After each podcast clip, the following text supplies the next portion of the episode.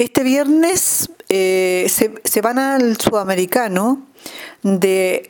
Asunción en Paraguay un grupo de deportistas que fueron seleccionados en los Juegos Deportivos